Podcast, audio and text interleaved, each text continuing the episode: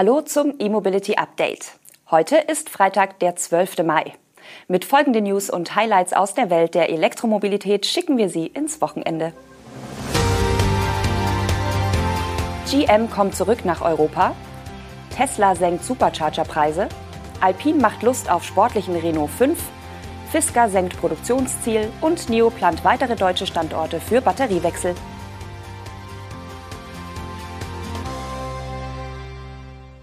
Der US-Autohersteller General Motors bereitet sich auf eine Rückkehr nach Europa vor, und zwar rein elektrisch. Der Cadillac Lyric könnte eines der ersten GM-Elektroautos sein, das im Herbst auf den europäischen Markt rollt. Allerdings nicht in allen Ländern. Die Europachefin von GM, Jacqueline McQuaid, bestätigte das Vorhaben in einem Gespräch mit Automotive News Europe. Sie sagte zwar nicht, wo genau GM seine Elektroautos anbieten werde, Insidern zufolge stehen aber zunächst die nordischen Länder auf dem Programm, also Norwegen, Schweden, Dänemark und Finnland.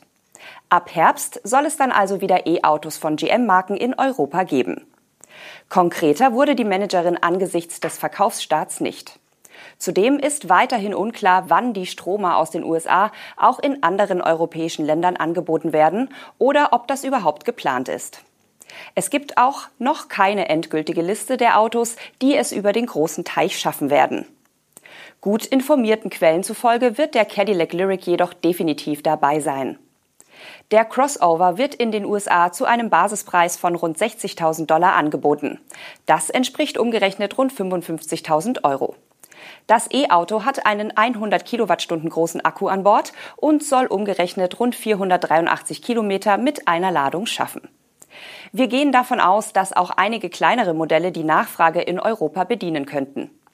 In Frage kämen der Chevrolet Equinox EV als kompakter Crossover und der mittelgroße Chevrolet Blazer EV. Beide werden allerdings erst in diesem Jahr in den USA auf den Markt kommen. Offen ist, ob GM versuchen wird, auch seine größeren Elektrofahrzeuge in Europa zu vermarkten, also seine E-Pickups. Bisher war der Markt für solche Fahrzeuge in Europa überschaubar. Tesla hat die Tarife an seinen Superchargern in Europa deutlich gesenkt. Je nach Land werden von Beobachtern aktuell Preisrückgänge um bis zu 25 Prozent gemeldet.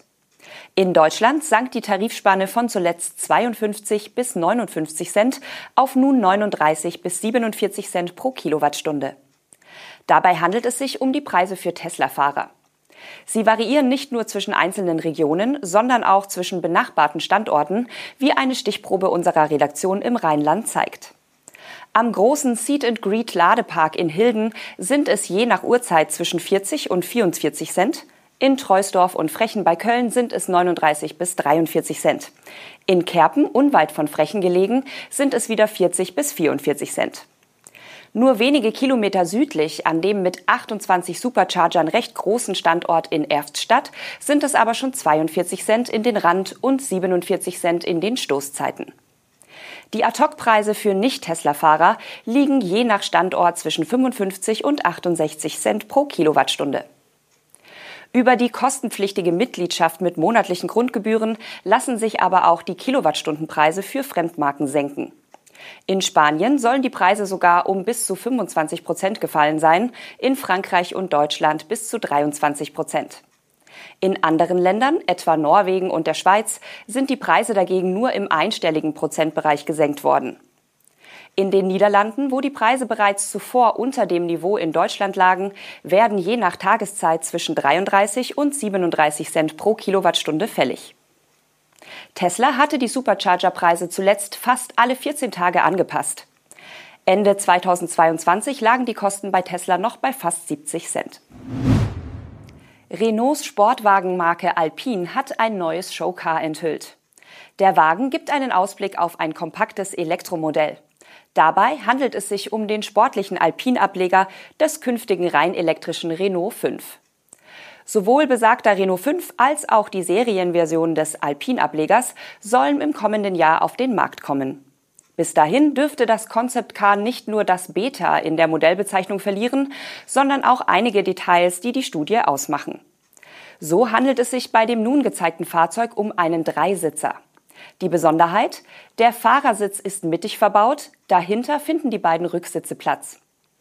Alpine sagt dazu selbst, während das Äußere des Showcars in wesentlichen Punkten dem späteren Serienmodell entspricht, verfolgt Alpine im Innenraum mit der dreisitzigen Konfiguration und dem zentral platzierten Fahrersitz ein visionäres, kompromisslos fahrerorientiertes Konzept. Das bedeutet, das Exterieur etwa mit der x-förmigen Leuchtengrafik ist nahe am Serienstand. Das Interieur dagegen nicht. Dort wird derzeit auch komplett auf Bildschirme verzichtet, um nicht vom Fahrerlebnis abzulenken. In einem modernen Serienauto ist das eher schwer vorstellbar. In einem Punkt nimmt die Studie aber eine Funktion aller künftigen Elektroalpins vorweg. In Anlehnung an das DR-System des Formel-1-Rennwagens Alpine A523 sollen alle Elektroalpins am Lenkrad einen Überholknopf erhalten. Zwar nicht für eine aktive Aerodynamik, wohl aber für einen kurzzeitigen Leistungsboost des E-Antriebs. Kurz nach der Auslieferung des ersten Ocean hat Fisker die Produktionsprognose für dieses Jahr um bis zu 10.000 Fahrzeuge gesenkt.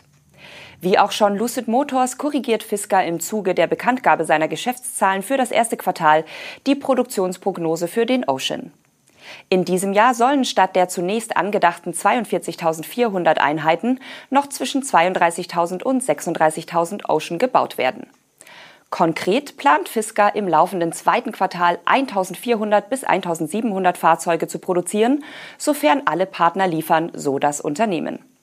Im dritten Quartal soll die Produktionsrate deutlich steigen und 6000 Fahrzeuge pro Monat erreichen. Derartige Sprünge sind auch nötig, um das Ziel zu erreichen, denn bisher ist die Anzahl der gebauten Fahrzeuge überschaubar. Laut Fisker wurden bis heute 55 Entwicklungs-, Marketing- und Kundenfahrzeuge hergestellt, um den Zulassungs- und Auslieferungsprozess in Deutschland und Dänemark zu starten. Henrik Fisker geht davon aus, dass im Jahr 2024 dann bis zu 70.000 Fahrzeuge gebaut werden können. Davon sollen mindestens 15.000 Exemplare an europäische Kunden gehen. Derzeit liegen dem Unternehmen mehr als 65.000 Reservierungen vor, womit die Produktion bis weit ins Jahr 2024 hinein ausverkauft wäre, sofern jede Reservierung in eine verbindliche Bestellung mündet. Künftig soll noch eine weitere Variante folgen. Fisker hat nämlich jetzt auch Bilder der Offroad-Version des Ocean veröffentlicht, die ab dem vierten Quartal 2023 ausgeliefert werden soll. Der Fisker Ocean Force E soll über eine spürbar höhere Bodenfreiheit und 33 Zoll große All-Terrain-Reifen auf verstärkten 20 Zoll Felgen erhalten. Der chinesische Elektroautohersteller NIO setzt den Ausbau seiner Batteriewechselstationen in Deutschland fort. Mit den Power Swap Stations in Dorsten in Nordrhein-Westfalen und Emsbüren in Niedersachsen befinden sich aktuell zwei weitere Anlagen im Bau. Noch in diesem Monat soll einer uns vorliegenden Mitteilung zufolge auch die Grundsteinlegung an vier Standorten erfolgen. Konkret geht es dabei um Ulm, das rheinland-pfälzische Waldlaubersheim an der A61, den niedersächsischen Standort Großburg-Wedel nahe der A7 und eine weitere Anlage soll in Regensburg entstehen. Durch den Ausbau will es NIO seinen Kunden ermöglichen, die komplette Strecke von Nord bis Süd und von West nach Ostdeutschland zurückzulegen, ohne dabei an Schnellladestationen warten zu müssen. An einer Wechselstation soll der Akkutausch in rund fünf Minuten erledigt sein. Eine solche Station ist für maximal 312 Wechselvorgänge pro Tag ausgelegt und hat in etwa den Umfang einer Doppelgarage. Ende 2023 wollte NIO ursprünglich europaweit 120 Stationen aufgebaut haben. Der Fokus liegt dabei neben Deutschland auf den skandinavischen Ländern und den Niederlanden. Allerdings eröffnet das Unternehmen dieser Tage erst die 15. Wechselstation Europas, und zwar in Schweden. Gleichzeitig kündigt NIO in der aktuellen Mitteilung an, dass in Europa für dieses Jahr der Bau von 70 Anlagen geplant ist. Ergo senkt NIO die Prognose deutlich. Denn 70 plus 15 ergeben leider keine 120. Das waren die Highlights der Elektromobilität für diese sonnige Maiwoche. Wir wünschen Ihnen ein schönes Wochenende. Das nächste E-Mobility Update erscheint am kommenden Montag. Bis dahin.